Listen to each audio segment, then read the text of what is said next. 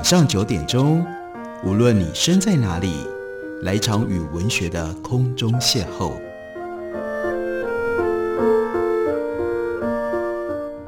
杨照谈书，邀您一同遨游文学世界，认识古今中外的经典之作。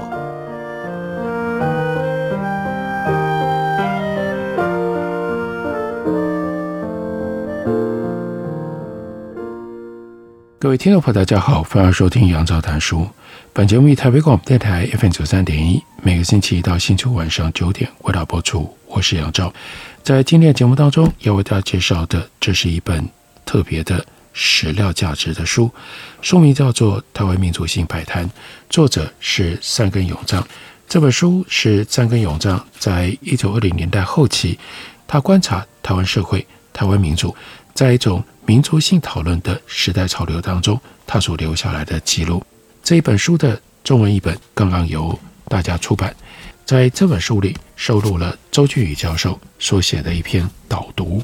导读当中有特别提到，三根永藏想要传达支那民族的特质是种族社会的凝聚力，更胜于国家。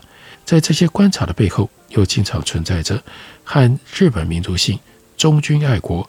加值国家万世一系的文化比较观点。井上哲次郎是近代日本国民性论述建构的代表性人物，他的著作《真定赤羽野一》，这是在一八九九年出版，当中就主张日本国民性的核心是忠君爱国的思想。日本是一个以家业联合共同体为基础的家值国家。明治时期的日本就是以皇室为顶点的虚拟血缘。家族国家和汉土历代王朝重视宗族血缘，还有父兄继承观念不一样。再者，在三根永藏他写的这一篇《读书人》当中，就直言，支那民族的读书人阶层好读书，并非是为了要追求知识，而是为了要透过科举制度来求取功名。背后也就有着对比对照，对照的是。明治维新之前，日本还有阶级流动的家子国家制度，两者之间有很大的差异。我们来读一下三根永章在这本书里他所写的这一篇《读书人》。他说，自古以来，支那就有很多属于一种称为读书人的分类，如今也是。因此，在台湾的汉民族之间，也无法否认这项事实。所谓的读书人，并非是某种。特权阶级，支那原本就只是一个由多种族所混合组成的集合体，并不能说是一个具备许多必须条件的国家。支那从以前就没有像是印度社会特殊阶级一般的制度。强大的秦国灭燕、赵、韩、魏、齐、楚六国，完成前所未有的统一支那大业。秦朝末年，出现一位名为陈胜的男子，放肆的大喊。壮士不死则已，死则举大名耳。王侯将相宁有种乎？和他的同志吴广一起计划推翻秦国，意图夺取天下。在支那，只要有能力，不管是谁都能够成为王者、诸侯、将军或宰相。实际上，壮士不死则已，死则举大名耳。王侯将相宁有种乎？这段文字记载于《史记》，《史记》。陈涉世家当中，陈涉、吴广两个人没有显赫的家世，也没有高尚的社会地位。以今日的状况来看，顶多就是壮丁团当中的壮丁罢了。竟然会想出如此狂妄大胆的计划。不过，两人也只是作为前锋，最后计划并没有成功。在此之前，《孟子滕王篇》里就有颜渊曰：“顺何人也？与何人也？”有为者亦若是，在离娄篇当中则写着“顺人也，我亦人也”。西冲平常说出像是不把帝舜放在眼里的话语。原本孔子和孟子通常只要一开口，便是将尧舜称为先王，表达出最崇高的敬意。但是在这些例子当中，就算目的是为了要激励他人，孟子居然能够若无其事。将这种话说出口，这正是古往今来流淌在汉民族血液当中的民族精神。所谓的读书人，按照字面上来解释，就是阅览书物的人。就算是到前天、昨天为止，都一心一意在编织、草席、定制皮鞋的人，只要他从今天开始读书，他就是读书人。就算是整天和牛马为伍，晒得皮肤黝黑，在田里耕种的人，只要有一天他放下犁、放下锹，开始读书，他就是读书人。想要成为读书人，不需要任何的身份和资格，不管是谁，只要能够读书，就是读书人。成为读书人之后，在阅读书物的影响下，渐渐能够辨明是非黑白，区别善恶。如此一来，就无法像过去那样默不作声，一有机会就想发表自己的言论。这也是人之常情。在王侯将相宁有种乎？顺人也，我亦人也。这样的。传统民族精神底下，汉民族一旦成为读书人，不知不觉能够多少分辨出是非善恶之后，并不是去空等着机会来临，而是自己会去刻意制造机会，各抒己见，高谈阔论。自古以来，让支那走向繁盛跟衰败的，就是这些读书人。在支那的战国时代，这些读书人成为所谓的。游士、说客，游走在诸侯之间，使之战争媾和，和中连横；有时煽风点火，有时饮水救火，壮志得酬，自豪满足。副产品则是各式各样的哲学，因而诞生。秦始皇在成就统一支那的大业之后，将读书人视为眼中钉，认为读书人只会发表一堆无益的议论，破坏安宁秩序。将他们称为处世横溢之徒，进而采取了镇压的手段，那就是焚书坑儒，烧毁全国所有的书物，只留下医药、普世、种树的书籍。除此之外，在国都咸阳坑杀那些难以掌控的儒者。秦始皇祭出如此暴政的手段，彻底严惩读书人。后世的学者也和秦代的儒者一样，各自发表高谈阔论。甚至有人说出，并非是秦始皇焚书坑儒，而是儒者自己焚书坑儒的意见。经过西汉、东汉、三国，到了晋，读书人耽于虚无清谈，相传以轻眼、喜迎、敬爱之人，反之以白眼相待，也不为国家效力尽忠，一边啪啪作响地拍打蚊子，一面发表清谈之论。正所谓清谈误国，嵇康、阮籍、山涛、向秀、刘伶、阮咸、王戎这七个人，世称竹林七贤，是这个时代读书人群体当中的佼佼者。要如何对待读书人，和国家的盛衰可以说是息息相关。支那利泰帝王对该如何处理读书人这个问题，可说是伤透了脑筋。到了唐代。作为对待读书人的方策被提出的，那就是科举制度。所谓的科举制度，是设立秀才、明经、进士、进士、民法、民字、民算等五十多个科别，对于有意愿的读书人进行测验、筛选人才。换句话说，就是考试录取人才。到了后世，只剩下进士这一科。这项制度正如朝廷所意料的顺利推行，让天下读书人趋之若鹜，挂上了诱人的耳石。以考试任用国家官吏，让读书人一生埋首在科举之中。若是在第一阶段的考试有幸及第，就要求他们继续参加第二阶段；反之，如果不幸落榜，就让他们再次接受考试。如此一来，读书人不只是年年衰老，就连年轻人加速衰老的状况也是层出不穷。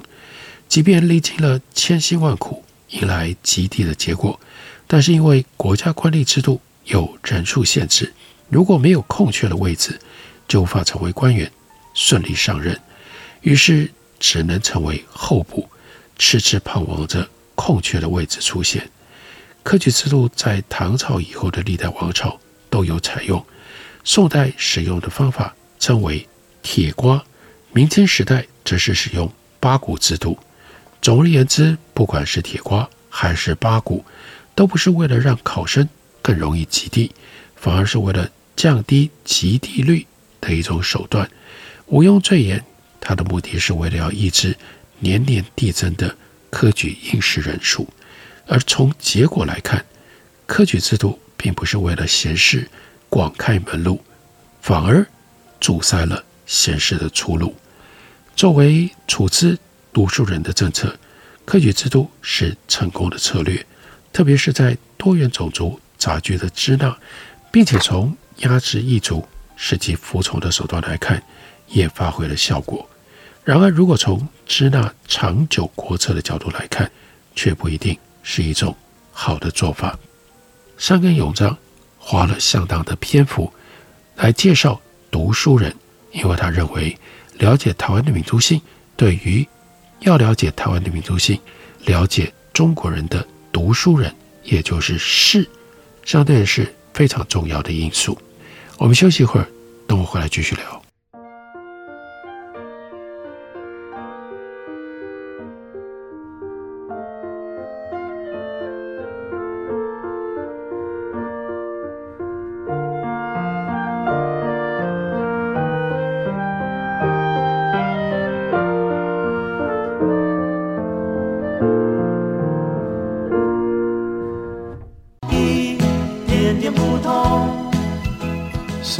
台北广播电台 FM 九三点一，让您跟烦恼说拜拜。大家好，我们是知己二重唱。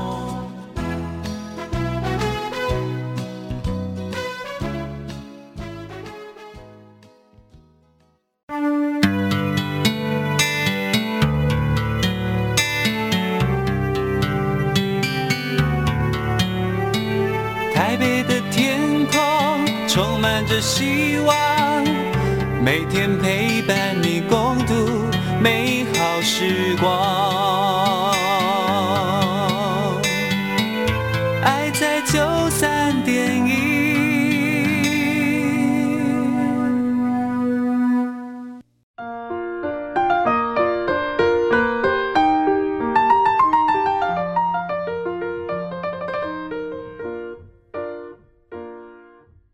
感谢您继续收听《杨照谈书》。本节目以台北广播电台 FM 九三点一，每个星期一到星期五晚上九点为大家播出到九点半。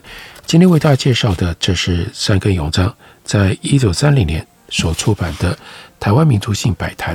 在这本书的中译本由大家出版，为我们收录了周俊宇教授所写的导读。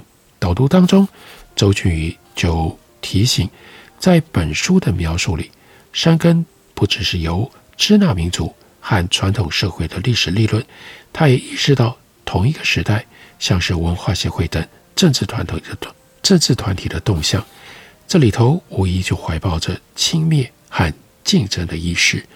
在这本书里有粗话这一篇，三根永藏就说，自古以来台湾就存在着无数的粗话，并不是在改立日本之后才突然出现这样的现象。但是我们也不能只是悠闲地说，台湾在这一点上是世界第一的纪录保持者，也不能只是做壁上观，将扑灭粗话的责任丢给台湾的有识之士和先知先觉。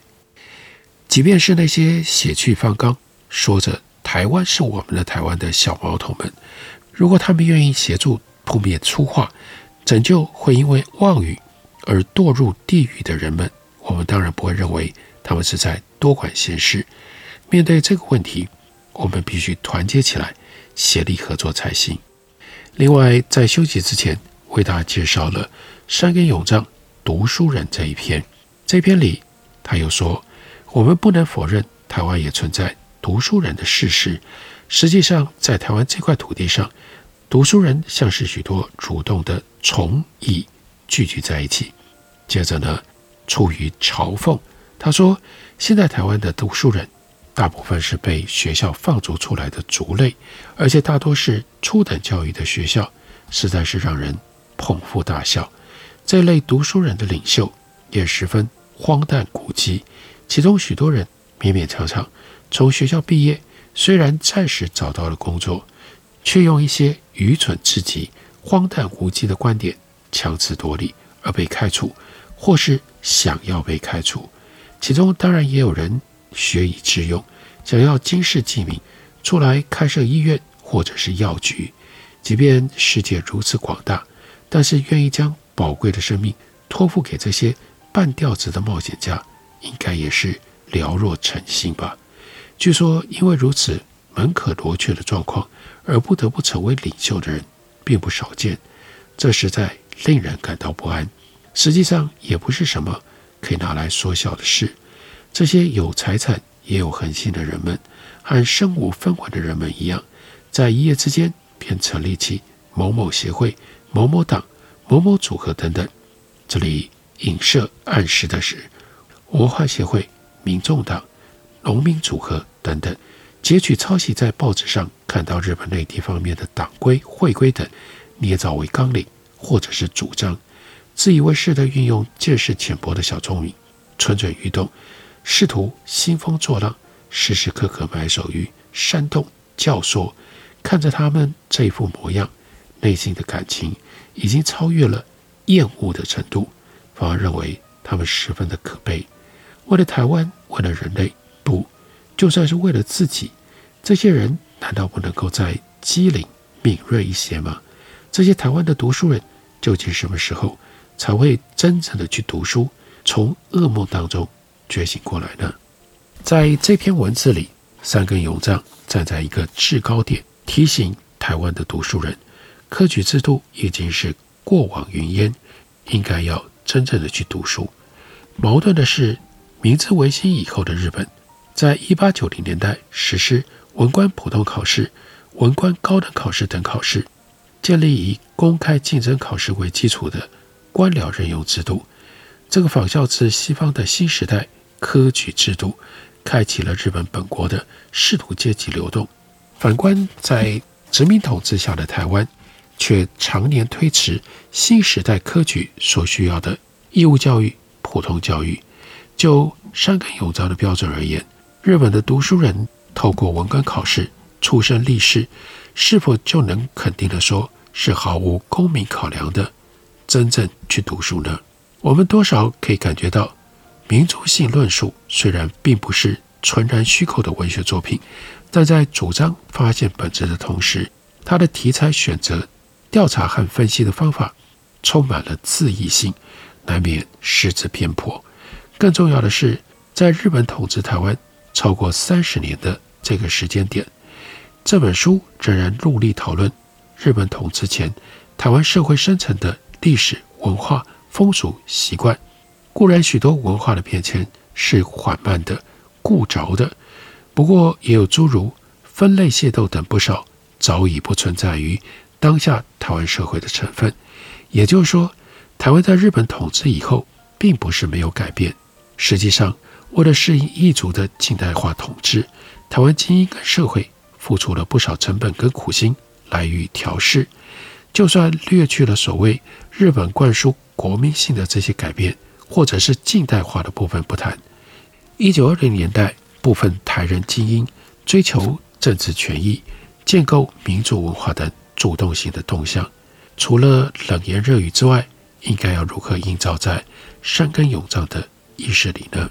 这本书有一种奇特的舍新取旧的立场，让人联想到民族性差异的发现跟传述本身就是殖民统治的核心所在。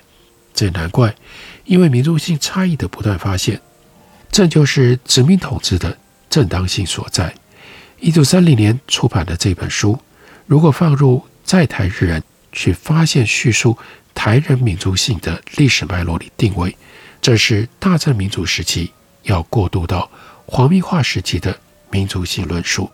在台日人对于台人民族性的观察，从由上而下保持距离的旁观视线，进而在台湾人主体性动向之下，过渡到带有更明确的指导教化目标，其后又进入到。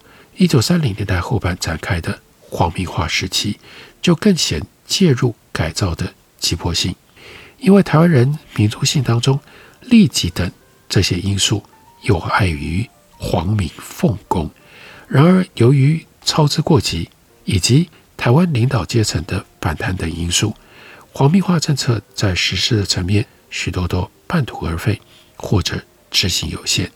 不过，支那民族性在皇民化前期虽然是应该被排除的对象，但在日本帝国的中国大陆占领政策当中，也时常必须要借助和中国人之间有许多类似性的台湾人积极效力，而台湾人也透过了种种的奉公，证明了纵使不改变人心，也就是不改变民族性，自身的人力跟人命也仍然可以被动员。当一九四一年大东亚战争爆发，造成情势转变，这样的认识结构就更加的明显。借由长谷川清总督所推出的“皇民奉公运动”，在“内台一如”这个更大的整个口号下，就使得台湾人的支那民族性虽然不至于被积极的肯定，也留下了得以被容许的空间。民族性的论述既然企图要描述一个民族的本质特征，自然也经常成为区隔我群和异己的重点。这样的思考模式或许有助于迅速掌握某一些民族的特质。不过，流于本质式的论述也容易导致偏见误解，反而有碍深入理解或者是尊重这个民族。更不用说民族性的发现、记录和传递的过程当中，为何有特质被特别用放大镜检视，有一些特质却被略而不谈？观察主体。在发现被观察的民族性的时候，是否也留意到自身民族的缺陷，而抱持宽容或者是尊重？这种种过程背后经常带有权力关系等政治性的因素，并且过度僵化的民族性认知，也容易让人忽略共同体的特质存在着因为时空环境的变迁而变化的可能性。在导读的结尾，周俊宇教授。特别提醒我们，面对潜藏偏颇疑虑的民族性论述，我们不妨在阅读的时候用上检验的放大镜，反思这些内容是由何种背景的写手，在什么样的时代脉络，或者是在什么样的意图底下生成。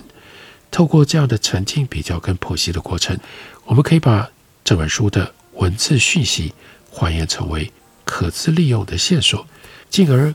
更了解、更认识我们所属或者我们所来自的时代，应该要用这样的态度来读山根永藏的这本书，书名叫做《台湾民族性摆摊》。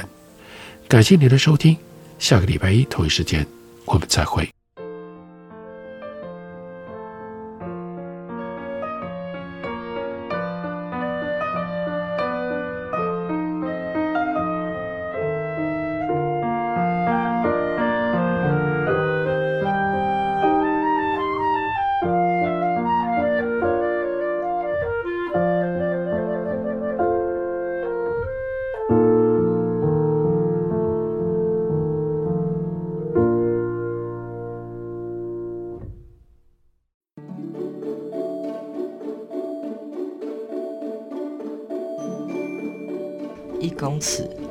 四趴，三公尺剩两个，十公尺。你在背什么数学公式啊？明天要考吗？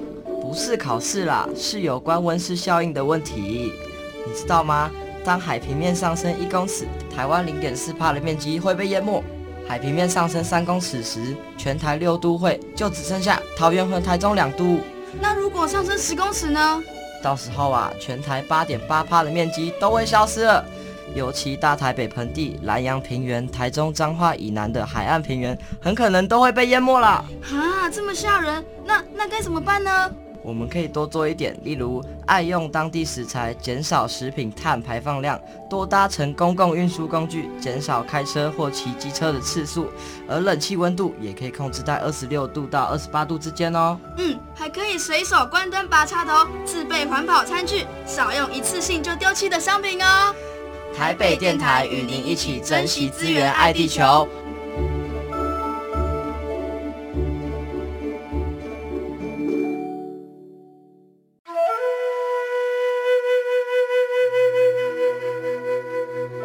哎哟电台转来转去都不知道听哪一台耶。你可以听 fm 九三点一那一台呀 fm 九三点一？